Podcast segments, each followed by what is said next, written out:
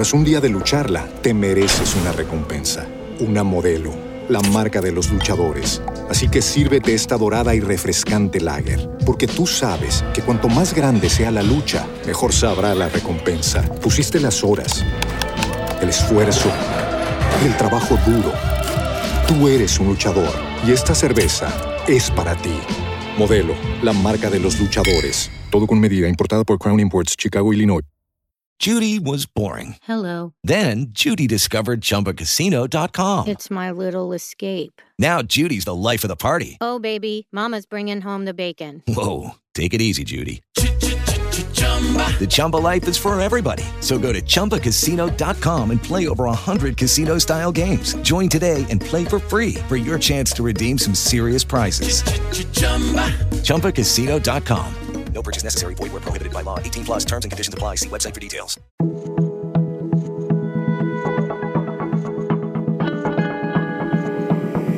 Este es un podcast. Acorde.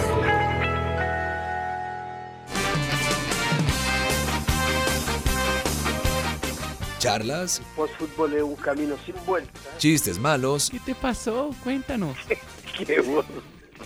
Incoherencias Yoyopian significa mm, estela verde que reverdece. y ganas de quejarse. Creo que hay que parar esta vaina y, y no se está parando. Esto es otro podcast más. ¿Qué más, Solano? ¿Cómo le ha ido? ¿Qué hubo? va todo? ¿Cómo está? ¿Cómo va? Avergonzado con la gente. Hay, hay que decirle a la gente que nosotros estamos sentados acá en un sitio y pusimos una, un, un palo de escoba, amarrado a otro palo de escoba, que da 3 metros. Entonces lo tenemos así para no acercarnos por los temas del, del Y, coronavirus. y hay que decirle a la gente que no sacamos podcast la semana pasada justamente porque estábamos preveniendo el tema del coronavirus. Nosotros estamos- nos adelantamos en a la una- prevención del coronavirus. En una campaña. Sí, porque como no se les dio la gana de escuchar el podcast de África, entonces, hermano, pues tomen. Sí, tomen. O tenían otra semana para oírlo y para que nos Sí. dieran clics Ah. Sí, y reproducciones. y reproducciones, sí. ¿Qué más? Bien, bien, hermano. Bien, bien, ahí pasándola, chévere. ¿Alcohol? ¿Sabe qué? ¿Metiendo alcohol? Eh, no. ¿Dejó el popper por, por el alcohol? No, no, no, no, no, estoy tranquilo. Ah, sí, el alcohol sí, porque el alcohol es bueno para, Dosis para de popper y el dosis de coronavirus. alcohol, dosis no, de no, popper, dosis de alcohol para el coronavirus. Ah, sí, claro. Y bien, ¿qué más? Oigan, no ha ¿Qué salido su foto con el ñeñe. Estaba esperando su No, foto con el no, no, ñeñe y nada que sale. Por fortuna la, la, la borré antes de tiempo. Bueno. La borré, la tenía en Instagram. Lo bueno del ñeñe es que como que tenía la cuenta pública, que eso me parece, Claro, la si me permite la expresión, la verga, porque Sí. está todo el mundo ahí. Claro. Pero lo mejor es que todo el mundo lo desconoce, ¿no? Ah, sí, sí, sí, sí, sí, el ñeñe. ¿Y vio las declaraciones del presidente de la DIMAYOR? Eh, no, Porque le salió una foto... Del con el ñeñe. Claro, porque el tipo es un tipo pues muy político. Sí. Usted sabe que fue gobernador encargado de La Guajira. Sí. Él dice, no, es que a mí me invitaron a un almuerzo en el Festival Vallenato y la foto es en un, en un apartamento en Bogotá. Ay, Dios. Sí, yo. Pues a uno siempre le quedan dudas, ¿no? Deberíamos hacer un álbum Claro. panini de fotos del ñeñe. Del ñeñe. Del ñeñe, sí. Sí, del ñe- ñe- el ñeñe. Eh, Ñe, Ñe, diría Martín. Yo sí me hubiera tomado una foto con María Mónica Urbina. Eh, no, no, no, ¿No? no, no, no. No, yo yo, sí, yo, yo yo sí. paso, yo paso, yo Yo sí. paso, yo paso, yo paso. Saludos. Hace Ma- 20 Soldado años- de María Mónica Urbina. Eh, Todavía, No, no, no, yo soy soldado, no, de hecho ninguna reina, ¿sabes? ¿no? No, Paula Andrea Betancourt, pero no. Sh, Paola Turbay, Paula Turbay, Paula Turbay, sí, Paula Turbay, sí. Pero no soy muy amigo de, de las reinas. ¿no? No, no, no. Mm, Oiga. Gabriela Tafur. Eh, eh, no, ¿No? no, no, no, paso, paso. Bueno, a usted le gustan son los reyes. Sí, la serie. Eh, Gilberto. mm, Gilberto, sí, Gilberto Rich. No Eh, tiene Beto, Bet- papá. Beto. No tiene papá. ¿Se acuerda que cantaba? Eh, yo, yo tenía una amiga que había estudiado con Totoy. No, ¿de verdad? Sí, y había decía, estudiado y decía putas y vedudas. con... Putas y de dudas, sí, había estudiado con Totoy. Había estudiado con Totoy. Y el man se disparó después de eso y se perdió. Es como Pablito de padres e hijos. O como este, el otro, eh, Julius. Ju- No, pero Julius sí tuvo una carrera. Julius siguió Al- saliendo. ¿Usted vio lo que pasó el otro día en Twitter? Que una vieja que Sí, Julius... que más o menos dijo que el man- tipo era mal. No, no, no. Que la, la, la invitó a, a comer a Ah, y un bar. y la dejó Y embolatada. pidieron pues de Sí. todo eso hasta para vender. Y el man Y la dejó embolatada, sí. se perdió y la vieja le tocó pagar Sí. la cuenta. sí. Pero ve, él sí. Como la gente de bien. Digamos, él sí se sigue mostrando. Pero en cambio, Claro. Pablito, usted no sabe qué. Pablito, ni idea. Totoy, ni El otro idea. día lo vi en una patineta a Pablito. ¿A Pablito? Sí. Y sigue viviendo Como acá. por la sí. 92 lo vi ahí en una patineta, 92 con 15. iba. Vea pues. Vea pues, vea pues. El elenco de padres y hijos se perdió, ¿no? Sí. Oiga, ¿qué será la vida de Gaby? Ay, ni idea, hermano. Ella, ella se fue, está actuando como en telenovelas mexicanas. ¿Sí? Sí, sí, sí, sí. sí. Y de Darren Darda. Darren Darjanani. Yo, uy, yo no sé qué anda haciendo Darren, hermano. El- No, no sé. Luis Eduardo Motoa tampoco sé en qué anda. Eh, no, él sigue, sigue actuando. Igual ¿Y que, Charlie? Igual que... Ah, no, no, no. Gaby era la mamá, ¿cierto? Sí, Gabriela. no, Gaby sigue actuando. No, yo pensé que me estaba hablando de la que era apellido Robledo, de Tania Robledo, Ah, de Tania que era la hija. Pero ya no, ¿Por qué? ya no, hizo, eh, no hacía porno. Ay, algo así yo leí, ¿sabe? Pero no, ¿no? pero ya yo la había visto en novelas en México. Pero era una, era una familia muy disfuncional, ¿no? Porque eh, eh, Luis Eduardo Motoa, Charlie, Charlie tenía tres Charlie, hijos. Charlie tenía, sí, Charlie tenía a, a, a Tania Robledo, Sí. a Naren Darjanani, que iba Que acá desapareció. y, y venía solo a- en diciembre. Sí. ¿Y a quién más tenía? y a Ah, Daniela a- Franco. Ah, a Daniela Franco, correcto. A ver, el, el- el- el- la piedra sillar de la, de me la encantaría historia. hacer un programa dedicado a padres e hijos. Esos tres eran de él. Sí. O sea, él llevó esos, tun. Porque Sí. la familia que finalmente queda constituida es la que él tiene con Gaby. Claro, porque después aparecen los hijos de Gaby. Es- pero espere, pero espere, espere. El hijo de Gaby y ella, o sea, el hijo de Gaby y Charlie, No, no. era, era una hija, era una hija, era una niña. Sí. Que en la vida real creo que sí es la hija de Luis Eduardo Motoa, una niña pequeñita. Y, Ah, una bebé, sí, Una bebé, toda la razón. y es Valentina. Pero, bueno, no pero. Gabriela tenía hijos de otro Claro, matrimonio. porque Gabriela tenía a Esteban, Ajá. a Esteban, a, A Camila Zuluaga, digo, a um, Andrea. Andrea y tenía otro. Que, y- que esa cambió de actriz, ¿no? Dos, como tres veces. Sí, sí, sí. Y, eh, ¿quién más? Y estaban los primos de ellos, ¿no? Que era Manolo Cardona. No, ellos eran como adoptados. Manolo Era Cardona y Manolo Pablito. Cardona, eh, Cardona y Pablito eran adoptados. No, qué locura. Eran adoptados. Qué Y- O sea, el árbol genealógico de y- padres e hijos es una huevonada al lado del de 100 años de soledad. y ojo, y ojo porque usted me corregirá, es que hay veces mis límites son muy ven- difusos entre la vida real y las series. ¿Y Veneno qué era? ¿Quién era? Ah, Veneno no era el novio de... ¿De Sammy?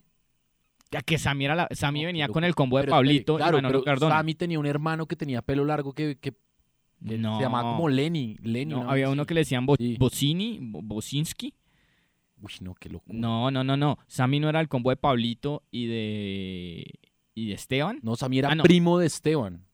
¿O hermana? No, me parece que Sammy llegó con Pablito y con Manolo no, Cardona. no, y Sammy llega con otro hermano que, le- que se llamaba Lenny, estoy casi seguro. Ah, ah, sí, que se cogía el pelo acá Sí, así con una balaca. Una sí, balaca, sí, una media velada, esas de, de cauchito. Y estaba, los primos de ellos eran como Erika Glazer, creo, la que era esposa o es esposa de Rafa o la ex esposa de... de- Y ese tenía un, her- ella tenía un hermano. Qué demencia. Bueno, Y el esposo de Tania Robledo era un man que se murió como en un accidente de tránsito Sí, se y quemó. se quemó Se quemó. y se quemó y era la justificación para poner a otro actor. Claro. ¿Ah? Y J. Pitts, ¿qué era? ¿Quién era J. Pitt? ¿Se acuerda que tenía un... un Juan Ay, Juan, un- que ¿quién era tenía un, un taller y se, le decían J. Pitts, Ay, no me acuerdo. que fue como novio también de Daniela Franco. Ah, pero es algo que así, Daniela ¿no? tuvo a Cristóbal, que Cristóbal también lo cambiaron de actor. Claro, que era el hermano de la reina. eh, Y ah, ah, ahí donde voy con, en mi límite entre lo difuso de lo real y las series. Diego Cadavid también fue novio de Daniela Franco, ¿cierto? Sí. En, en- En la... No, Eh, en la realidad no. no, en eh, cierto, en Padres e Hijos. Parece dijo, sí, Diego Cádiz fue uno de los Cadavid, novios. Claro. Uy, sí, ¿qué No, ha pasado? Bueno, el que sepa, por favor. ¿Y Lili? Lili era Uy, como... Lili era como la vecina, ¿no? Lili- mm, no, para mí, para mí era Bueno. como el ama de llaves de, O- de Charlie. O la amante de Charlie. Y era una señora que siempre estaba soltera. No. Tenía ya- un ah, esposo que era un tenía un ex- de gimnasio. Y tenía un hijo, que era Lucas. Uy, sí, que era un niño problema. Lucas, Lucas, que era No. uno mono. Qué locura estaba. Que él es hijo de un actor que se me olvidó cómo se llama. Sí, Sí, sí, sí, que uy, qué gran historia. qué demencia. Padres e. Hijos. El que se Tiene sepa, por favor, el árbol genealógico completo de Padres e Hijos, que por Sí, favor no lo haga llegar. nos Arroba un, en hashtag otro podcast más. un nos- PDF del árbol genealógico de padres e hijos. Y le juro que el que lo haga lo invitamos al próximo. Sí, episodio a hablar de padres e sí, hijos, hablar me de padres parece. e hijos, sí, sí, sí. Bueno, pero Eh, ¿Todo esto para qué? para nuestra siguiente invitada que va a entrar con una carta numerológica hecha por el señor Martín de Martín Francisco, sí. de Francisco. ¿Listo? Ella nace, tengo que el dato que A nace ver, por un favor. A ver, si no estoy mal, nace un 28 de noviembre de 1995. 28 de febrero de 1995. Listo, ahí ¿Listo? está. Hola amigos. Bueno, sí, eh, Nicole Renier tiene como número regente el 9. ¿Qué quiere decir? Es un número maestro, un número que da dictámenes, asesorías, presenta pues un liderazgo, liderazgo cierto, un patronato que se puede notar y pues es el, el número de los profesores, de los que dirigen de los que llevan la batuta, el 9 y el 1, el número del final, el último número, pero que es, puede ser el primero. Y ese de febrero 28, digamos que está en un año 4, el año 4 es un año de sacrificio, de trabajo, no de resultados inmediatos, es el momento de, de sembrar, de establecer proyecto para ver los resultados, puede ser a partir de septiembre. Y eh, después de septiembre de este año va a tener mucho movimiento, porque entra al año 5. Y el 5 es un poco estresante porque como que se le presentan muchas cosas que hacer al mismo tiempo. Pero es bueno porque al salir de un año de, siembra, pues empieza un año más, más de acción, porque ya no es solo la siembra, sino que a la vez se puede ver pues cosecha. Pero la cosecha importante vendrá, vendrá un año después. Entonces digamos que es una buena cosecha en el año 5, pero es digamos un año, es un ciclo que todos vivimos, que es un momento como de, trabajar mucho para ver los resultados después. Pero pues Nicole tiene mucha estrella, tiene mucho, mucho fulgor, pues, mucho brillo. Entonces felicitaciones y un abrazo a Cristian, a Sebastián y que les siga yendo muy bien. Bueno, Solano, acá está entonces, eh, usted lo pidió, aquí la tiene, nuestra invitada, Nicole Regnier.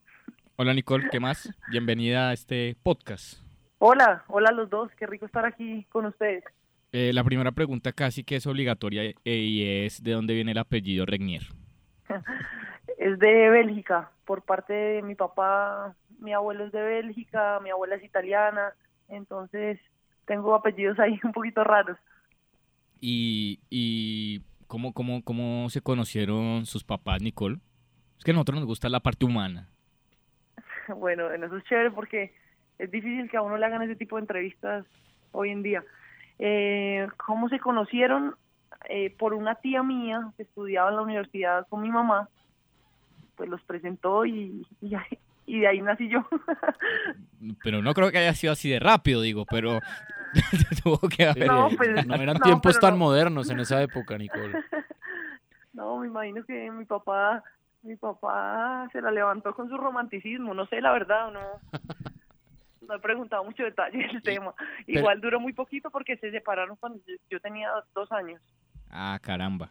¿Pero eso, eso fue acá en Colombia o en Bélgica? No, aquí en Colombia, aquí en Colombia. Son caleños, ¿no? Mi mamá es de Armenia, mi papá es caleño, sí. ¿Y tú? Yo soy caleña, 100% caleña. Y, y digamos, eh, vino, vino esa separación a los dos años, pero pues la relación es bien, o sea, ustedes se siguen hablando o... Totalmente, o sea, y entre ellos también hay una relación súper buena y mi papá tuvo tres matrimonios y, y, cuando yo me gradué del colegio se juntaron todas las esposas, o sea, no pasa absolutamente nada, mi familia es muy, muy relajada con todo el tema y se la llevan muy bien todos, pues no, no hay lío hoy en día con, con nada, y yo tengo una muy buena relación tanto con mi papá como con mi mamá, como con sus eh, por ejemplo, la mamá de mis hermanitas, pues la quiero como, como una segunda mamá. Eh, y, y, su esposa, digamos, reciente, pues eh, también la quiero muchísimo. Entonces no, no hay ningún lío ahí. Bueno, muy bien, muy bien, muy, muy, muy civilizado. La todo, familia moderna. Muy civilizado. Todo, todo muy del primer mundo, por fortuna. Totalmente. Ay. Ta tanto así que, y bueno, ya que son como tan, tan del primer mundo, digamos que no es fácil eh, o no debe ser fácil para, para un papá que una hija le diga, no, es que yo quiero ser futbolista profesional. ¿Lo tomaron bien o, o, les costó un poco? Sebas, lo que pasa es que yo creo que ellos no, no pensaron que, que la cosa iba tan en serio. Cuando yo les dije, yo, yo estaba muy niña, tenía por ahí unos 6, 7 años, yo les dije que yo quería ser futbolista profesional y pues sí, habrán dicho como tan tierna la niña, pero pues hasta ahí y empecé a, entrenar, a entrenar, a entrenar y yo creo que ya se lo vinieron a tomar en serio cuando llegué a mi primera selección Colombia, que tenía 15 años, ya yo creo que ahí empezaron a darse cuenta que, que esto era real, pues, y que mi obsesión con el fútbol era, era un tema real. Eh, sin embargo, no existía el fútbol profesional, entonces yo les decía, papá y mamá, voy a ser futbolista profesional, y ellos no entendían, o sea, me decían, como nunca me dijeron que no, pero pues tampoco creían que pues que lo fuera a lograr, yo creo. Y, y digamos que una cosa de pronto que la gente no sabe es que yo ya tenía firmado un commitment con una universidad eh, en Estados Unidos para irme becada y a mi papá le dio durísimo el día que, bueno, para deshacer eso pues me tocó hacer un montón de cosas, pero en el Mundial Sub-17 me vieron del Atlético de Madrid y después ellos me llevaron a hacer unas pruebas allá a Madrid 15 días y pasé las pruebas y fue como todo, se abrió como el camino para ser futbolista profesional e irme a España cuando ya yo les digo a mis papás que yo no voy a ir a la universidad, sino que me voy a, cumplir mi sueño de ser futbolista profesional y me voy para Europa, pues creo que fue un momento muy duro, muy duro para, sobre todo para mi papá, que realmente soñaba con que yo fuera a la universidad y, y pues hiciera una vida un poquito más normal, aparte porque pues el fútbol femenino digamos que es muy...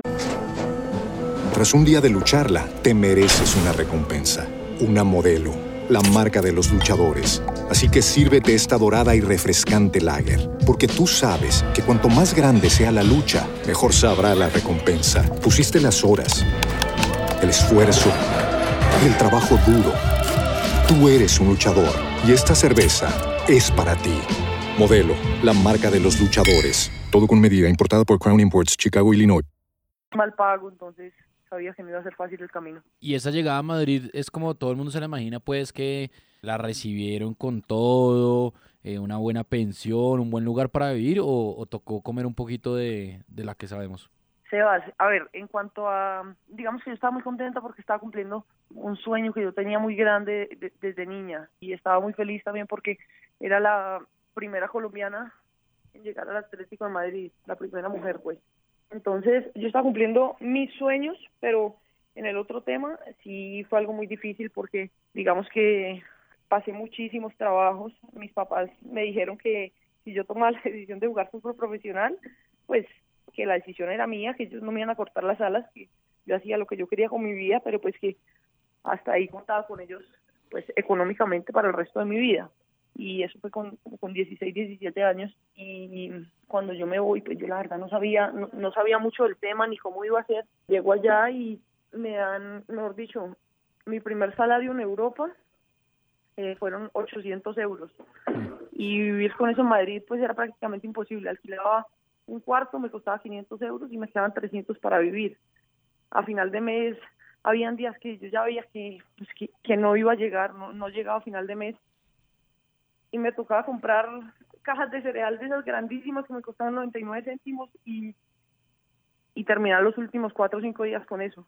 Entonces, son fueron momentos muy duros, muy duros y yo por momentos decía, eh, pero, o sea, ¿será que me equivoqué? ¿Será que yo tuve que haber ido a la universidad y, y haber hecho lo que, lo que mis papás siempre quisieron? Pero bueno, fue, ese fue el camino que yo tomé. Ya después la cosa mejoró un poquito, pero, pero no mucho más. Pasé tres años en Madrid que, que fueron que fueron muy duros, económicamente fueron muy difíciles y pasé muchísimos trabajos. Bueno, es casi, eh, según lo que relata Nicole de esos últimos meses de, de pago, es casi como ser periodista, casi que estamos igual. Eh, uno, uno apela al atún, No creo, digamos. no creo. No, No creo. eh, uno apela. Ya Nicole O sea, se irá- Hernán Peláez no, digo, pero pues el resto sí nos toca. Pero ya se irá dando cuenta, Nicole, poco a poco que va entrando a este mundo del periodismo.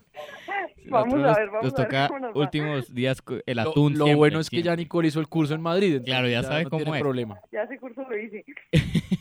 Bueno, y ahí en Madrid, que porque me gusta como esos detalles, como uno ve muchos videos, digamos, eh, no sé, Japón, Francia, primer mundo, de cómo son esos edificios donde vive la gente, digamos, muchos estudiantes que se van para allá. Y yo recuerdo uno de Francia que era, pero pequeñito, era como la cama y guardaba la cama y ese era el mismo sofá y al lado quedaba la cocina. Era de ese nivel, eh, digamos, donde le tocaba vivir, como hacía para el tema de la ropa, el transporte, si quedaba cerca Bueno. del sitio de entrenamiento. Mira, la primera vez que me preguntan esto en una entrevista y me siento contenta de contártelo. Básicamente era como una residencia, tenía bastantes cuartos, también vivía una que otra jugadora ahí, pero también podía vivir cualquiera. No tenía que ser pues deportista ni nada. Entonces tenía mi cuarto, una camita pues muy, muy pequeña, unas tablitas pues para poner la ropa, abajo quedaba la cocina, pues había que turnarse, lo vivía mucha gente, eh, había una sola lavadora, entonces era era por turnos, digamos, eh, tenías uno o dos días a la semana para lavar y la comida era igual, eh, tenías en la nevera una o máximo dos tablas y uno, uno que otro cajón para guardar guar- guardar tus alimentos, pues, y ya.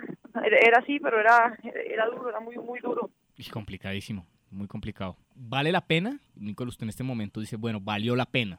Bueno, mira, a mí esa experiencia me formó como persona. Puede que no haya ido a la universidad, pero hice una universidad de vida, mejor dicho, con, con la piel, pues fue, fue muy duro, de verdad que pasé muchos trabajos, muchas noches que yo lloraba. Fueron momentos muy difíciles, muy difíciles, a pesar que estaba en uno de los clubes más grandes del mundo, en la parte personal era muy duro, era muy difícil estar lejos de mi familia, en esas condiciones, entonces yo decía, si vale la pena lo que yo estoy haciendo, o sea, ¿por qué lo estoy haciendo realmente? Y fue cuando me empecé a cuestionar todo, todo, y mis decisiones y todo. Entonces, eh, hoy en día te digo, sí, sí valió la pena. Eso después me abrió muchas puertas y pues quedará para la historia que fui la primera colombiana en firmar en el Atlético de Madrid. Entonces eso me llena de orgullo. Algún día se lo contaré a mis hijos y a mis nietos.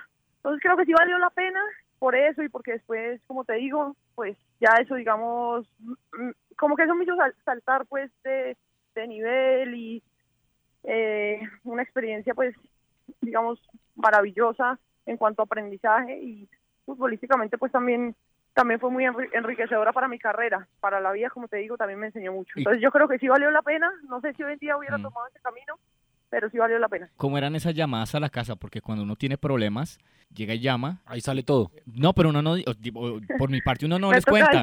Uno dice, no, todo bien, no, todo muy bien. Aquí, aquí viviendo, en, aquí viviendo en, en, en, pl- en Plaza Madrid, pues una cosa de locos.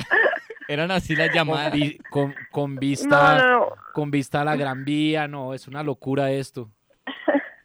Bueno, mi, mi mamá un poco sabía la realidad, igual pues no, digamos que cuando estaba triste pues no, no le hablaba pues y jamás, jamás me quejé ni, ni les dije pues que, ni que estaba arrepentida ni que me quería devolver ni nada porque igual sabía que la decisión había sido mía. Pero no, no, no me les quejaba la verdad a mis, a mis papás, les trataba siempre de decirles que, que todo iba bien y que, y que yo estaba bien siempre. ¿Y, y cocinaba Nicole? ¿Sabía cocinar o le tocó aprender? Bueno, cuando llegué yo creo que no sabía hacer un huevo hervido, Somos dos, pero pero allá me tocó aprender, la verdad. Aprendí aprendí a cocinar, y aprendí todo, todo. ¿Y hoy en día cocina o puro domicilio? Hoy en día pido bastante, la verdad. Soy, soy un poquito adicta a los domicilios, pero igual cocino, eh, cocino rico, pues por lo menos para mí cocino bien. Y no, la verdad estoy tranquila con eso. O sea, si tengo tiempo cocino y si no, pues pido algo. Si, si hay, digamos, si hay una, una cena, eh, Nicole Regnier dice, los voy a invitar a una cena. ¿Qué cocina Nicole Regnier? Les haría pasta pesto con bueno. pollo o un lomo, o no sé, un salmón. Bien, bien, muy Masterchef. Me agrada. Pero me agrada. la, la pasta pues es mi, mi comida top. si tengo que descristar a alguien, me toca esa. Muy bien. Es, no la puedo cambiar. E- es lo que me pasa a mí con el chocolate. Yo hago un chocolate. Unos cereales, le, le quedan unos cereales deliciosos a Cristian. Ay, hombre. Bueno, ¿y qué pasa en el Atlético de Madrid? ¿Por qué Nicole se termina yendo del Atlético de Madrid? ¿Qué es lo que ocurre para que salga del club o para que deje el club? Bueno, entonces yo en esa época tenía un, un representante eh, muy bueno, pues tiene, tiene a grandes futbolistas hoy en día. Eh, la compañía de él se llama Best of You y, y él me dice, hey, te quieren hacer una prueba al Chelsea. Entonces yo le pues yo no me lo creía, yo le dije, Oscar, ¿cómo así es de verdad? Y me dice, sí, sí. Entonces yo le dije, pues vámonos mañana ya. O sea, me- eh, digamos que en mi, en mi mente Chelsea estaba por encima que Atlético y pues jugar jugar en la liga inglesa femenina pues hubiera sido una locura. Entonces yo le dije de una vámonos.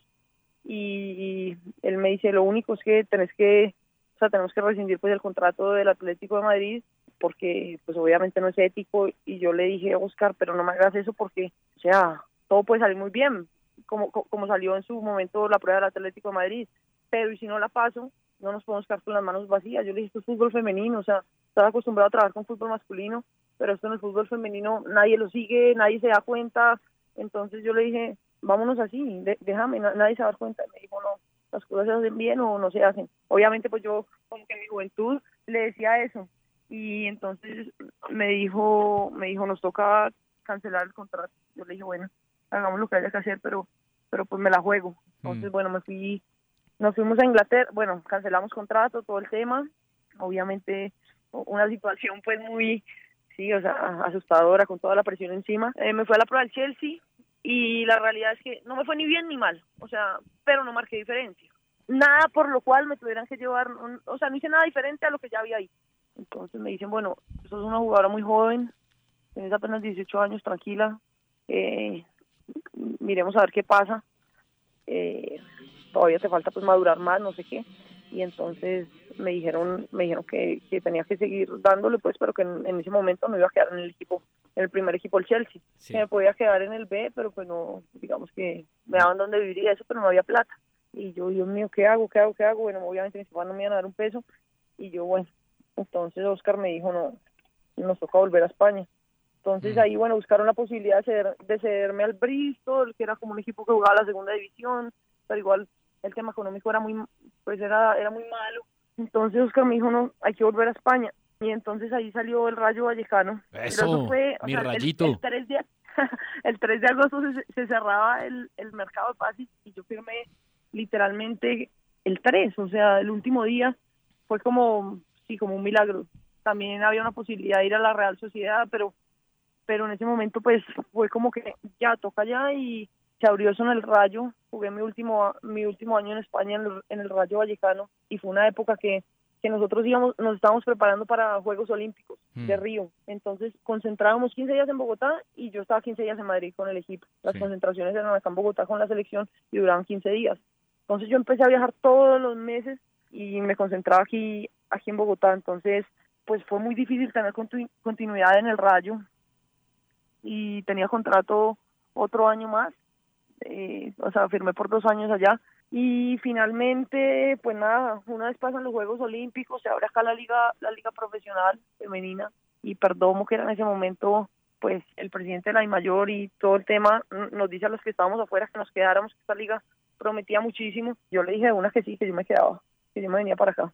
Y, Y bueno, y después pasó todo lo que ya conocemos. ¿En el, ¿En el Rayo jugaban en Vallecas o en dónde? Sí, como los principales eh, y los demás en la ciudad deportiva, que también quedan, pues digamos que Vallecas es el nombre del estadio, pero también es el nombre, Bueno, del, digamos que del barrio. Usted ya está acostumbrada, digamos que a, a vivir mal, entonces en Vallecas, pues eso era como, ¿no? Pues es el barrio obrero de, de Madrid, entonces no, sí, sí, sí, no total, había tanto total, es el problema. barrio obrero. Sí, la, la gente me decía que no podía salir a caminar por ahí de noche y yo le decía como tranquilo, o sea, igual para mí era era tranquilo, no, pues no es como, la, o sea, para nosotros no es, no es grave, pues. Sí, La claro, verdad, no, no no estaba, grave. no estaba pues en el, en el San Bernardo, ¿no?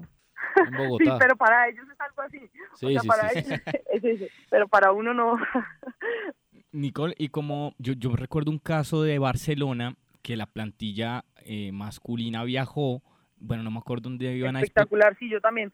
A, a la pretemporada de Estados Unidos. Sí, Sí, sí, y que iban también la plantilla femenina, pero hubo como, oiga, Sí. venga, vamos todos en el mismo avión. ¿Cómo era esa los hombres relación? iban en primera, sí. De verdad. Yo me acuerdo de eso. ¿Cómo, ¿Cómo era esa relación, digamos, con los planteles del Atlético y el plantel del Rayo Vallecano? ¿Hay relación o eso es como cada uno por su lado? Sí, bueno, yo, yo hice dos, dos buenos amigos ahí del equipo de hombres que fueron Raúl Jiménez en su momento y Angelito Correa, que en esa época no tiene el protagonismo pues que tiene hoy en día. Apenas había llegado y vivía una situación difícil porque él al llegar lo tuvieron que operar del corazón, si mal no recuerdo. Sí, el un problema ahí grande. Bueno, nos volvimos muy buenos amigos y igualmente pues con, con Raúl que después ya ya él se fue. Entonces de, de jugadores hice buena amistad con ellos, pero pues to- todos realmente pues mu- muy buena gente y cuando uno de pronto iba saliendo y, y ellos también, pues siempre siempre fueron muy amables, la verdad. A mí me trataron siempre muy bien, pero si hay algo que yo quisiera como o tuviera que destacar de eso, fue que en dos ocasiones me tocó ir, tuve la fortuna de oír al, al Cholo Simeone en dos como, como charlas pues que hacían de comienzo de año, tanto con el equipo profesional femenino como el masculino y pues sinceramente por algo es el Cholo y por eso por eso vemos lo que vemos y por eso el, el partido contra el Liverpool pues pasa eso fue más allá de si nos gusta o no nos gusta el fútbol que hace es un es un motivador yo creo que como ninguno como ningún técnico por lo menos ninguno que yo haya tenido el privilegio de escuchar. Y, y con Correa todavía se habla, es decir, le escribió ayer como buen angelito, ¿Qué bien o, o- o No, no? no sé muy describir eso, pero pero sí, pues, o, o en el cumpleaños y eso. Una carita feliz ahí como en tu cara, Liverpool. No, yo, yo, yo no soy de eso, pues, como que, hey, buen partido, nada. Ah, sí, sí. Pero- sí, sí, sí, o sea, y, y de igual forma, pues, con, con Raúl y ahora que va a ser papá y todo el tema, pues, lo felicité, obviamente. Raúl Jiménez el que está en la Premier, Sí, ahora está en el, ajá, en el Wolverhampton. que la está rompiendo, que es el goleador histórico del Wolverhampton además. Sí, sí, sí, la verdad le fue muy bien. O sea, después del Atlético él se fue a Portugal, le fue bien también y en el único sitio donde no le fue muy bien fue en el Atlético. Bueno. Pero sí, goleador. Bueno, Nicole, y entonces, alguna vez Sebastián Pérez, el tipo lo mandaron a hacer una prueba. Venga, pruébese con el Arsenal. Ah, sí. Y la prueba de Sebastián Pérez fue un partido, acuerdo, fue un sí. partido contra el Manchester City. Y pues como que el tipo jugó, tal, tal, tal. Le dijeron, no, no, hermano, no. Y le tocó devolverse. Y terminó en Nacional. ¿Cómo fue para eso usted estar allá en la élite y decir, ah, vamos a jugar ahora el fútbol colombiano otra vez? O sea, costó mucho, sobre todo por la infraestructura, por el nivel. Mm, no, sabes que no, yo estaba muy feliz porque yo ya había comido, bueno, yo ya había Pesto, pasado pesto. muchos trabajos. Yo ya había pasado muchos trabajos allá y cuando salió la liga profesional acá fue como fue como un salvavidas inmenso, o sea, para la gente puede ser, puede que haya sido como atrasarme pues en el proceso o de volver atrás Tras un día de lucharla, te mereces una recompensa, una modelo, la marca de los luchadores. Así que sírvete esta dorada y refrescante lager, porque tú sabes que cuanto más grande sea la lucha, mejor sabrá la recompensa. Pusiste las horas, el esfuerzo, el trabajo duro. Tú eres un luchador y esta cerveza es para ti. Modelo, la marca de los luchadores. Todo con medida, importada por Crown Imports, Chicago, Illinois. Lucky Land Casino asking people what's the weirdest place you've gotten lucky? Lucky? In line at the deli, I guess? Aha, in my dentist's office. More than once, actually. Do I have to say? Yes, you do. In the car before my kids' PTA meeting. Really? Yes. Excuse me, what's the weirdest place you've gotten lucky? I never win and tell. Well, there you have it. You can get lucky anywhere playing at LuckyLandSlots.com. Play for free right now. Are you feeling lucky? No purchase necessary. Void where prohibited by law. 18 plus. Terms and conditions apply. See website for details. como bajar antes de escalones y para mí no fue así porque es que al final yo allá simplemente estaba jugando por amor y, y pasando un montón de trabajos y al final no o sea no no no teníamos el trato que tienen los hombres allá ¿sí me entiendes? entonces realmente no valía la pena hoy en día la liga ha mejorado bastante allá y por ejemplo ahora Le- Lacey que está allá eh, Carolina Arias que también ahora está en el Atlético de Madrid pues ya hablo con ellas muchísimo y las cosas han cambiado un poco Es otro cuento, ¿no? eh, ya ahora está, sí, ya está mucho mejor el tema, pues, ya está mucho mejor el tema, pero, pero en esa época era diferente. Usted hacía mercado en el D1 de Madrid y llegó aquí a hacer mercado en Carulla, entonces ya la cosa cambia. No, pues, tampoco. Sí, mercado en un sitio que se llamaba Mercadona. En, mercado, en, el, en el Lidl. eso, eso también. Aporte, critique y salúdenos en redes con el numeral Otro Podcast Más. Bueno, acá, Nicole, hay un episodio con usted y es el episodio América y Cali. Usted se Ajá. decide por un equipo y entonces los hinchas del otro equipo empiezan a atacarla, digamos. ¿Cómo fue mm, soportar eso? O sea, porque uno, digamos, en el fútbol masculino es como que ya es pan de cada día. No es que esté bien, digo, pero es normal. Pero en el fútbol femenino uno dice, oiga, bajen un cambio un poquito y ustedes le cayeron con toda. Sí, a ver, yo te voy a explicar. De hecho, casi nunca hablo de como que ese episodio porque fue ma- marcó mi vida bastante.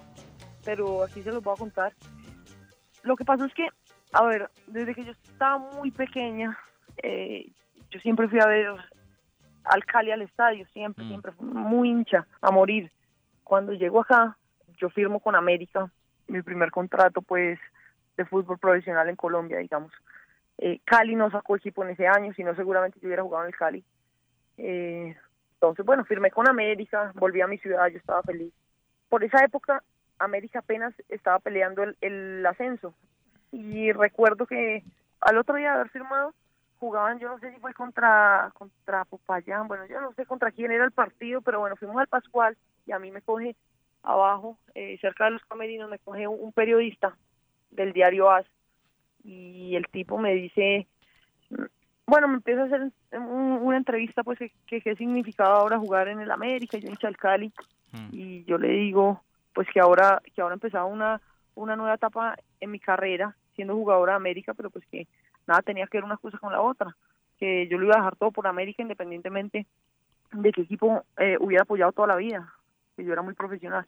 Y el titular de ese periódico sale, ya cerré mi etapa como hincha del Deportivo Cali, fue el titular. Y bueno, el periodista de la con ese gente. titular, con ese titular casi me hace matar o casi mata a mi familia. O sea, eso fue, fue, fue, un, fue un momento de verdad en mi vida. Yo creo que el más duro, el más duro. Yo creo que la gente no sabe esto, pero me mandaban fotos de mis hermanitas, de mis dos hermanas, y me decían, la recoge el bus número 4 del Colegio Bolívar, la, la recoge a las 7 y 04 de la, de la mañana, la vuelve y las deja a las 3 y 27. Si no quieres que te las matemos, encerralas. No, Así, o sea, ¿en serio? cosas- Creo que es esta unas demencia. cosas horribles, pero pero unas cosas horribles.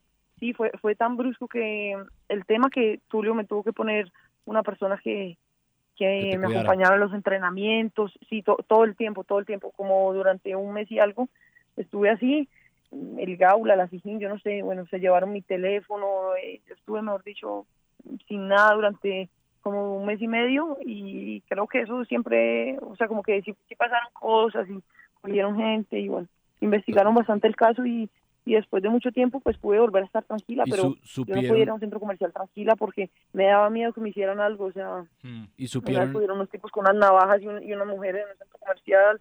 No, viví momentos muy difíciles por esa, por ese, por esa época. ¿Y supieron en algún momento quién fue o qué fue o qué, qué grupo de, de barras fue? Sí, eso investigaron bastante y sí cogieron gente y yo no sé, gente como que, no sé si de la barra o no sé, pero yo no quise como averiguar mucho el Mm. tema porque yo de verdad que estaba, estaba muy, como muy preocupado con eso.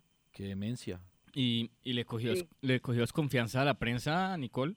Porque es lo que pasa con muchos... Sí, hubo, una época Mm. que, claro que sí, no, y, y me caían mal, y yo decía, no, no puede ser, o sea, increíble lo que, o sea, es que a veces no, yo creo que los periodistas acá a veces no dimensionan todo el poder que tienen, y con un mal titular, una mala cosa, le dañan la vida a una persona, eh, simplemente por, por vender más, por vender más ejemplares, por vender más periódicos, y, y en serio vas a hacer eso, o sea, no se ponen tampoco en los zapatos de los deportistas, y a veces a veces sí sí es duro es duro eso Bueno, ya volviendo al tema mm, deportivo, ¿qué balance hace de ese paso, digamos, por el América en cuanto a, a lo deportivo? ¿Qué balance hay? bueno la verdad yo considero que mi paso por América fue muy bueno teniendo teniendo en cuenta que me rompí la tibia del tobillo y decían que mínimo eran seis meses para yo poder debutar me obsesioné con la recuperación hacía hacía mil horas de terapia al día llamaba a Beto todo el día que por favor me mirara que por favor me revisara que ya estaba lista. En fin eh, según ellos yo me perdía toda la liga y yo me obsesioné y yo me decía todos los días no me la voy a perder no me la voy a perder no me la voy a perder debuté pues como una irresponsable. A los dos meses y medio debuté me dejé el alma en la recuperación y, y en lo que en lo que restaba pues del campeonato pero obviamente no tenía ni la condición física para jugar ni o sea y jugaba con mucho dolor y debuté metí gol contra Pereira jugué los últimos tres partidos pues de titular y se acabó la liga es que era una liga muy corta Sí. hice todo lo posible por cumplir ese sueño de jugar mi primera liga profesional y, y lo, lo cumplí y di asistencias y marqué marqué un gol ante Pereira entonces para esas condiciones realmente creo que fue una liga de 100, o sea, de 10 puntos, ¿sí me entendés? Entonces, que quizás alguna gente no lo ve así, pues claro, o sea, yo me hubiera podido entonces relajar y, y haberme gastado los 6, 7 meses que decían que me iba a recuperar, que me iba a tomar recuperarme y me hubiera perdido toda la liga con América, pero pero pues mi sueño era era, era jugar y era debutar y, y lo logré. Bueno, ya- entonces yo considero que en lo personal fue muy buena. Ya a esta altura, digamos, la mayoría del país sabía quién era Nicole Regnier. Ya después de los pasos por España y toda la cosa. ¿Cómo fue también lidiar con eso? Digamos, ya ahí le dijo usted a su papá y a su mamá, ah, vea, sí se puede, sí se puede, vea. O, o todavía, digamos, a esta altura falta. O ya, digamos, uno puede estar, digamos, medianamente tranquilo de, de ser futbolista profesional femenino en Colombia. son como dos preguntas en una y que me haces. Eh, La primera, sí, la gente esperaba muchísimo de mí. O sea, yo salía a la cancha y era como si yo llevara una maleta de 200 kilos en la espalda porque como había jugado en el Atlético de Madrid y había estado afuera y, en fin, prensa al 3000%, pues la gente esperaba que yo fuera, yo no sé, Messi, o sea, que yo fuera el balón en, en el arco nuestro, me sacara medio equipo y, y, y que le pegara afuera y fuera gol. Entonces, siempre, siempre, siempre que acá en Colombia sentí que salía a la cancha con una con una mochila inmensa atrás. Eso era duro porque al final yo solamente quería quería salir a disfrutar. Eh, jugaba mu- muy bien al fútbol, pero pero pues no era ni Messi ni Maradona, no era una jugadora normal. Con, que tuvo un muy buen momento en sub-17 y me contrataron en el Atlético Madrid, hizo una buena carrera, pero pero o sea, no, era no, no era una cosa así pues desorbitante como la gente esperaba.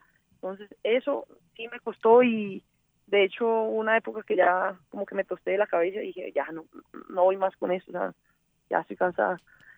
Pero entonces en cuanto a eso sí sí era sí era horrible eh, esa sensación que nunca iba a satisfacer a la gente que a, a la poca gente que, que iba a ver los partidos, nunca.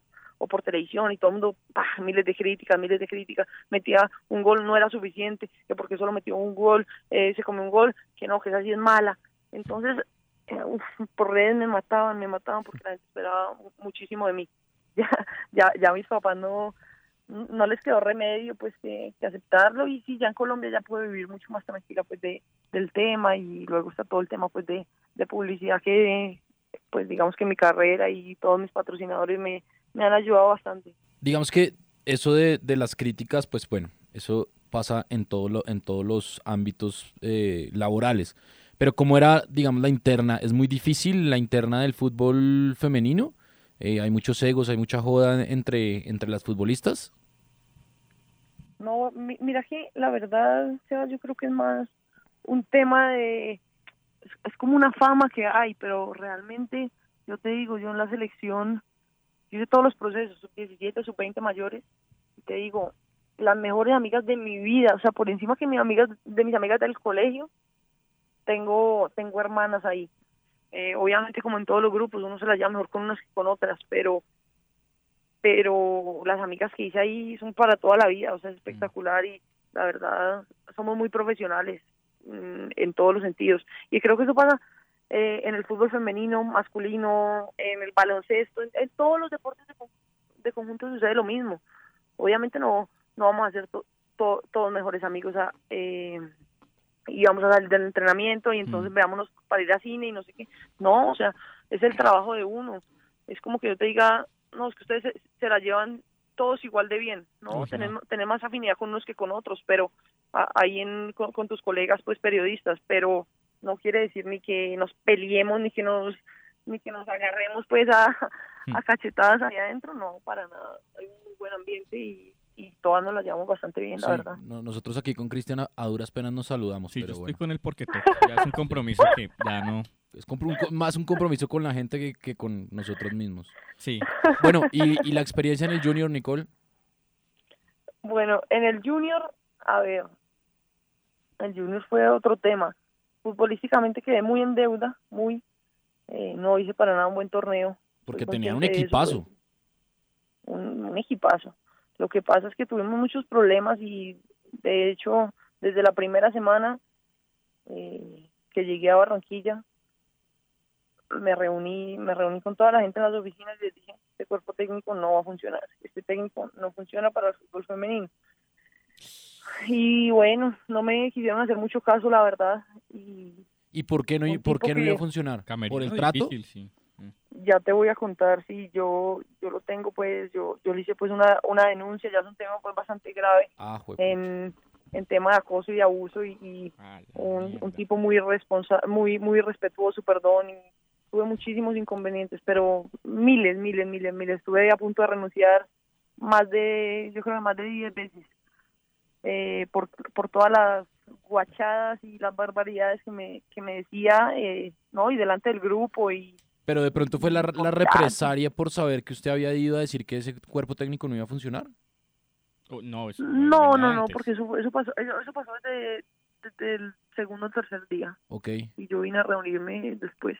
Y, y nunca me pusieron cuidado. ¿Y era solo con usted Además, o con, o con todas? después el tipo estuvo, estuvo en la cárcel como dos días, pero ah, lo no, sacaron. pero una joya. No, una joyita, sí, sí, sí. Eso, eso fue muy delicado. Entonces yo creo que eh, Sebas y Cristian, donde uno no está tranquilo, nunca va a rendir. Deportivamente nunca va a rendir. Te ayuda a entrenar y yo entrenaba con reloj para saber cuánto me quedaba. Así te la pongo. O sea, yo ya estaba, ya tenía, ya estaba tan colapsada pues mentalmente que, que no, que no, no daba más, no, no lo disfruté. A pesar que amé esa ciudad, es una de las ciudades en las que más me ha gustado vivir. La gente me trató desde el primero hasta el último día increíble.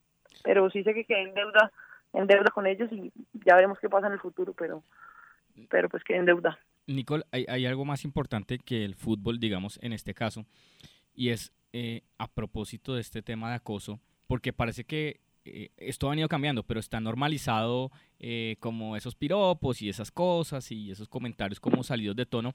¿Cómo fue ese proceso suyo, digamos, de, de caer en cuenta de, oiga, lo que es... Porque, porque lo, que, lo que pasa hoy es que alguien hace un piropo, digamos, zafado, y entonces la mujer, como por no, digamos, pasar por grosera según los estamentos de la sociedad, entonces, sí, sí, sí, y, y lo dejamos pasar, digamos, todos, que eso está muy mal.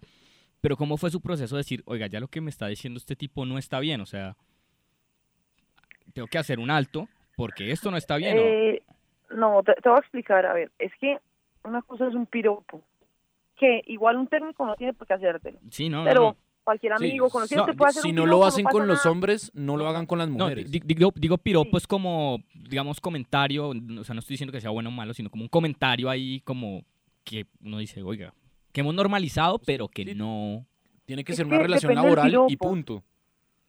De- depende mucho del piropo, o sea, y, y tengo pues miles de amigos hombres. No pasa absolutamente nada y yo no soy ni feminista pues ni nada de esas cosas, no vas a pensar eso. No, no, Yo igual, creo no, en eso. no, Y igual, me no hay problema. los hombres caballerosos y, en fin, yo estoy muy en desacuerdo con eso y espero que el feminismo no acabe con la caballerosidad de los hombres.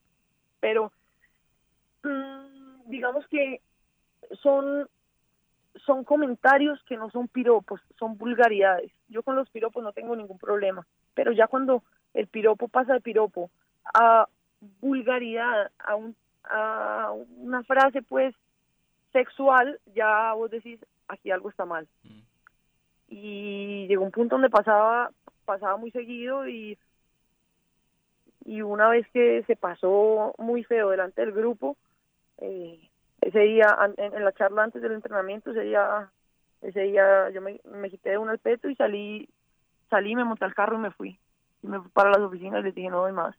Y me dijeron que ya la liga estaba empezada, que por favor acabara. Y, y bueno, pues traté de acabarla como pude, pero, pero realmente no pude disfrutar tanto ese proceso por, por un señor que estaba al mando del grupo y, y fue desastroso. Fue ¿Y hubo, desastroso. y hubo solidaridad de parte de sus compañeras o, Sí, 100%. o que 100%. el show siga? No, no, no, 100%, 100% solidaridad, pero igual toca seguir y toca seguir jugando. O sea, uno, o sea, ¿qué, qué más puedes hacer como jugadora? Sí, apoyas a la al lado, pero al final, quien saca o pone un técnico son, son los directivos. O sea, mm, era muy delicado y pues todos lo sabían, todos lo sabían. y es más, él escribía y mandaba fotos terribles por el grupo, teníamos un grupo que se llamaba Las Tiburonas, estaba todo el equipo, estaba la delegada del equipo, o sea, estaba gente también de, de arriba de las oficinas y, y no pasaba nada. O sea, así de triste es que no eran capaces de hacer nada. Bueno, pero era un salvaje. Era un salvaje. Sí. Bueno, hay, hay otro paso que tenemos después de Junior y es que vuelve usted al viejo continente, ¿correcto? Correcto, sí, sí, sí, me voy para Suiza. Y allá, y allá ¿qué, qué pasa? ¿Qué- porque, digamos, ese, eh, particularmente ese paso yo lo tengo como, bueno, Nico René se fue para Suiza, pero no sé qué pasó, no, no tengo idea qué pasó. Bueno, metí ahí, gracias a Dios, también quedan los libros porque metí el, el primer gol del equipo en primera división, el primer gol de la historia del club en primera división.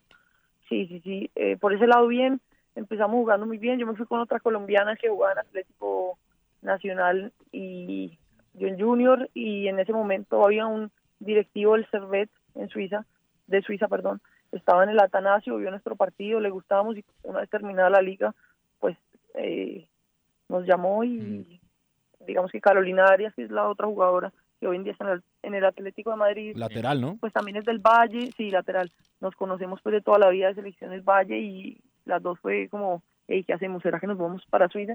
Y bueno, tomamos la decisión, nos fuimos para Suiza Eh, allá, allá estuve un tiempo, mm, tuvimos muchos problemas, la verdad, mu- muchos problemas. Creería uno que es el país más correcto del mundo Sí. y quizás lo es, pero no nos olvidemos que es fútbol femenino y hacen un poco, un poco lo que quieren siempre. Eh, tuvimos, tuvimos problemas con, con uno de los directores deportivos que era español, no era suizo. Eh, también como del estilo, eh, nos fuimos aburriendo un poco. Eh, obviamente no, no con tantas vulgaridades, pues como lo habíamos, como yo lo había vivido en Barranquilla, pero, pero sí era un tema maluco. Eh, después Carolina tuvo un problema con, con su visa, bueno, empezaron a complicar varias cosas. El seguro no, no era un seguro de deportistas, bueno, muchas cosas del contrato que finalmente pues no, no estaban como muy, muy bien y, y en cuanto ya se pudo, pues nos regresamos, Bueno, y nos regresamos para Colombia. Suiza es un país que es muy lindo, pero para vivir yo creo que es el país más aburrido en el que, en el que haya vivido jamás. Eh, o sea, exageradamente aburrido. de, de eso le iba a preguntar en temas menos malucos de Suiza, pues si el apartamento en Madrid era así como era el apartamento en Suiza o la casa o... No, en Suiza, en Suiza vivíamos en, un- en un muy buen apartamento, la verdad. Y solamente vivíamos Caro y yo. El club nos daba el apartamento y la verdad muy cómoda. Cada una tenía su cuarto, teníamos una buena cocina, teníamos un buen televisor, eh, un- una buena sala, un buen comedor. O sea, la verdad el apartamento era, era lindo, estábamos bien. Y hacía el mercado en el Price Mart de Suiza. No, no sabes, Suiza es tan caro, tan caro. Tocaba ir a Francia. Sí, justo. Había que pasar a Francia, uno No. compraba y luego ya ya volvía, sí. No, eh, Suiza es el país más costoso del mundo. ¿Qué compraban en Suiza? Digamos, eso, acá uno llega y baja y se antoja, no, me voy a comprar un paquete de papas y, ta, y se baja. Allá donde uno compra... Usted compra es el queso pera ese que viene relleno de bocadillo, que es una cosa pero inmunda, pero bueno. el queso, el queso pera suizo, ¿dónde se compraba? Ay, qué buen que es. Eh, bueno, mira, la verdad es que los supermercados allá son impresionantes. Son impresionantes. La organización, todos los productos que hay. Son carísimos, eso sí, pero por lo demás, pues es, maravilloso. Nosotros comprábamos como lo básico eh, y después conseguimos como una tienda como de colombianos y nos daban, pues como comprábamos lentejas y Carolina cocinaba, la verdad, sabía hacer todo eso, yo no. Pero digamos que co- comprábamos pues las cosas básicas y que uno sabía que le iban a durar bastante, pasta, arroz, todo eso y, y bueno, la proteína tocaba cuidarla un poquito más porque en verdad era muy caro. Y, ajá, eso fue otra cosa que pasó, que pasó en el tema del contrato. Digamos que el club con nosotros, claro que por eso fue que pudimos deshacer el contrato sin ningún, sin ningún inconveniente, ya me acabo de acordar. Nosotros aceptamos ir a jugar allá por 1.200 francos, listo. Llegamos allá, Mm. pues nosotros sabíamos en nuestra mente que Suiza era caro, pero pues no nos imaginamos que tanto. Bueno, empezamos a vivir, nosotros, uy, está como muy caro. Y empezamos pues como a- después a investigar un poquito más y resulta que el salario mínimo en Suiza son 4.000 francos. Ah, bueno. Y nosotros cobramos 1.200, o sea, No, es como, no, no puede ser. es como que decirte que con 200 mil pesos tenés que vivir acá, Sí, no, no puede algo ser. así. Entonces, claro, ya, ya me acuerdo, por eso fue que pudimos deshacer ese contrato sin, digamos, ningún inconveniente, porque eh, de cierta forma fuimos un poquito como engañadas, por así decirlo. Bueno, y, y hoy a, a 2020, a, a, a portas de arrancar la liga femenina, si el coronavirus deja, eh, ¿qué va a pasar con Nicole? ¿Va a jugar? ¿No va a jugar? ¿A qué, ¿En qué está? ¿En qué anda hoy? Bueno, Sebas, a ver, la verdad estoy estudiando mucho eh, para el tema de comentar fútbol en televisión, de estar en todos esos programas. Eh, hoy en día creo que me apasiona ya un poquito más hablar del juego que, realmente jugarlo, pero soy consciente que yo yo no puedo dejar tirado algo que, que me tomó toda mi vida construirlo y yo quiero jugar una última liga. La gente dirá, es que está muy joven, no sé qué, pero es una decisión tomada, va a ser mi última liga. Eh, y la voy a jugar con, con un club donde estoy feliz, la verdad. A jugar con Equidad Seguros, probablemente, pues hasta no firmar uno no puede decir nada. Eh, si la juego, la juego con Equidad. Recompuso el camino, Nicole, qué bien, me alegra. No, yo ya estaba Sí, ahí. ya, ya es como una última liga, la verdad. No, y porque pues es que eso, eso no, eso Usted no se iba a poner nada, ese o sea, escudo azul y íbamos a pelear usted y yo. Bueno, eso es otro tema. También pasaron cosas ahí, ya no ya no jugaré con Millonarios. No he dado ninguna entrevista del tema, pero pues Equidad, aquí entonces. ya, ya, ya les estoy contando a ustedes. Eh, pues yo creo que equidad. Hasta no firmar no, no hay nada no hay nada seguro, ¿no? Pero sí, y quiero quiero como despedirme bien del fútbol y sobre todo pues agradecerle a toda la gente que, pues, que ha estado apoyándome todos estos años. Así que sentí, sentí, y bueno, en contra de mi familia, todo el mundo de mi familia me dijo, no vuelvan, no vuelvan, no vuelvan, Nicole, ya, enfócate en lo otro. Pero siempre he sido bastante terca, entonces, una última liga. Y ya esta última pregunta, Nicole, a propósito de, de todo esto que hemos hablado. ¿Usted es consciente de todo lo que ha hecho? O sea, ¿usted ha dimensionado la importancia que tiene su papel en el fútbol femenino? O sea, de alguna manera, no, no sé, digamos, no sé cómo sea eh, al interior de, de las niñas que vienen preparándose para, para jugar profesionalmente, pero seguramente muchas las tendrán como referente. ¿Usted es consciente de eso? ¿Se ha sentado a pensar en eso? La verdad, muchas gracias por eso tan lindo que me dices. Eh, no, pues yo creo que no, no soy consciente, no soy consciente. Yo siempre he tratado de, de hacer todo con mucho amor y con- sobre todo con mucha pasión, porque siento mucho el fútbol, demasiado. Y me he dejado la vida tratando de abrir un camino que antes no nadie había recorrido, que era el de ser futbolista profesional cuando eso no, no existía acá. Y cuando yo decía que quería ser futbolista eh, y, y, que yo iba a jugar en Europa, la gente, la gente se me reía, todo el mundo se me reía y tuve muchos técnicos que siempre me dijeron que no tenía el talento, que no iba a llegar y después cuando firmé, pues muchos fueron fueron los primeros en felicitarme. Entonces, siempre a través de como la pasión y del amor por esto que siento, pues he tratado de, de ir construyendo ese camino, aunque nadie más crea.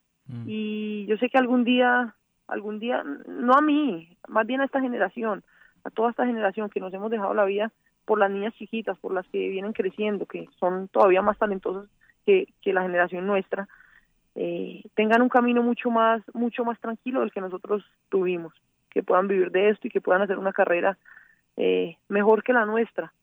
Yo creo que esta generación va a ser un poquito, un poquito como la de, obviamente guardando pues las proporciones, pero como la del pibe y todos ellos, yo creo que va a ser, va a ser esta generación la nuestra. O sea, cuando en esa época, por ejemplo, decían que, que eran futbolistas, a, a, a la gente le parecía lo peor. O sea, el fútbol, ser futbolista antes era algo, algo que era terrible, hace muchos años. Yo creo que en el fútbol femenino también. Eh, hoy, digamos que a la generación nuestra le tocó eso. Y eventualmente ser futbolista mujer, la gente va a decir, uy, qué chévere. Y qué es lo que pasa hoy en día. Eh, por ejemplo, una mamá que tiene su hija hace unos años, un, futbol, eh, un futbolista la invitaba a salir y, y la señora se, ater- se, se aterrorizaba. Hoy en día ya como que el futbolista tiene un prestigio pues di- diferente y pues ya eso ha cambiado. Yo creo que eso, e- eso nos tocó a nosotros y algún día va a cambiar. Bueno, pues Nicole, mil gracias por, por este tiempo y, y por, por contarnos sus experiencias en el, en el de uno francés y en el de uno madrileño. Nosotros tenemos una obsesión con, con justo y bueno y Yo con de soy- uno. Yo soy embajador no oficial del de uno. Sí, so- somos, somos Es los, bueno. los influencers de justo y bueno y de uno.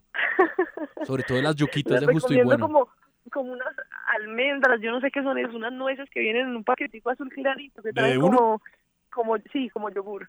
Son bravísimas, yo las compro. Eso, eso- eso es lo que vamos a implementar. No, los yo los la- tres productos que a usted más le Yo- gustan de de uno, sí. Nicole. Yo promuevo la jamoneta, yo soy de la jamoneta de Justo y Bueno.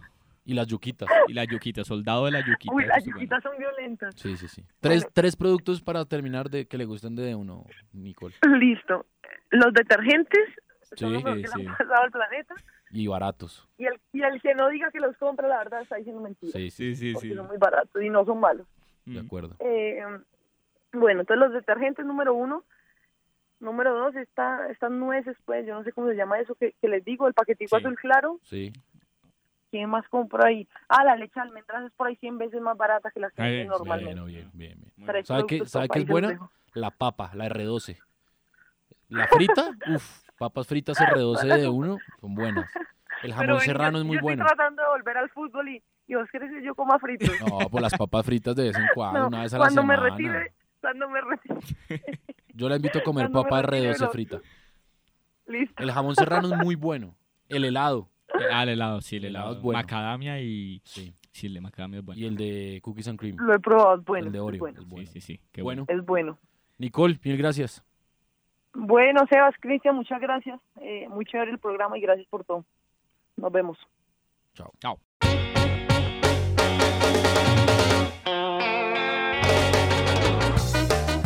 Bueno, pues ahí está, hermano. Álvaro Núñez es de- el nombre.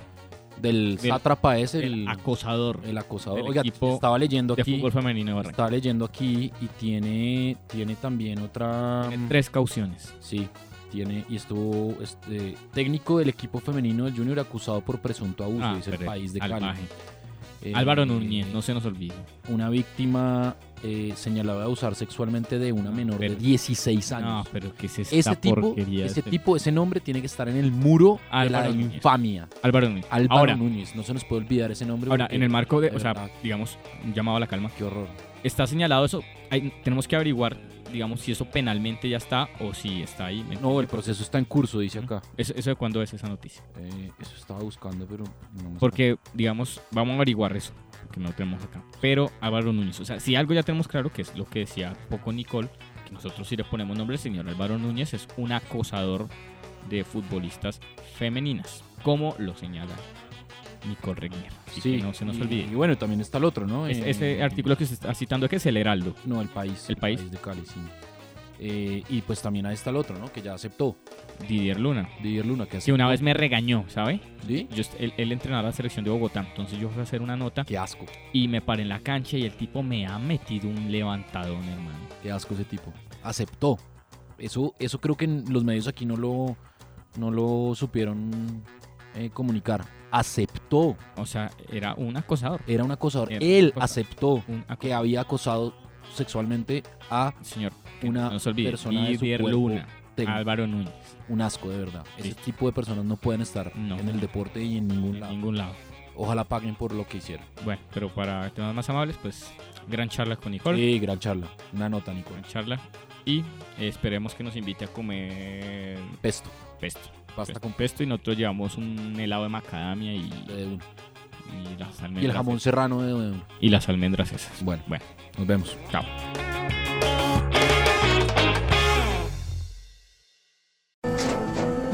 Tras un día de lucharla, te mereces una recompensa, una modelo, la marca de los luchadores. Así que sírvete esta dorada y refrescante lager, porque tú sabes que cuanto más grande sea la lucha, mejor sabrá la recompensa. Pusiste las horas, el esfuerzo, el trabajo duro. Tú eres un luchador y esta cerveza es para ti. Modelo, la marca de los luchadores. Todo con medida, importada por Crown Imports, Chicago, Illinois. Lucky Land Casino asking people what's the weirdest place you've gotten lucky? Lucky? In line at the deli, I guess? Haha, in my dentist's office. More than once, actually. Do I have to say? Yes, you do. In the car before my kids' PTA meeting. Really? Yes. Excuse me, what's the weirdest place you've gotten lucky? I never win and tell. Well, there you have it. You can get lucky anywhere playing at LuckyLandSlots.com. Play for free right now. Are you feeling lucky? No purchase necessary. Void where prohibited by law. 18 plus. Terms and conditions apply. See website for details.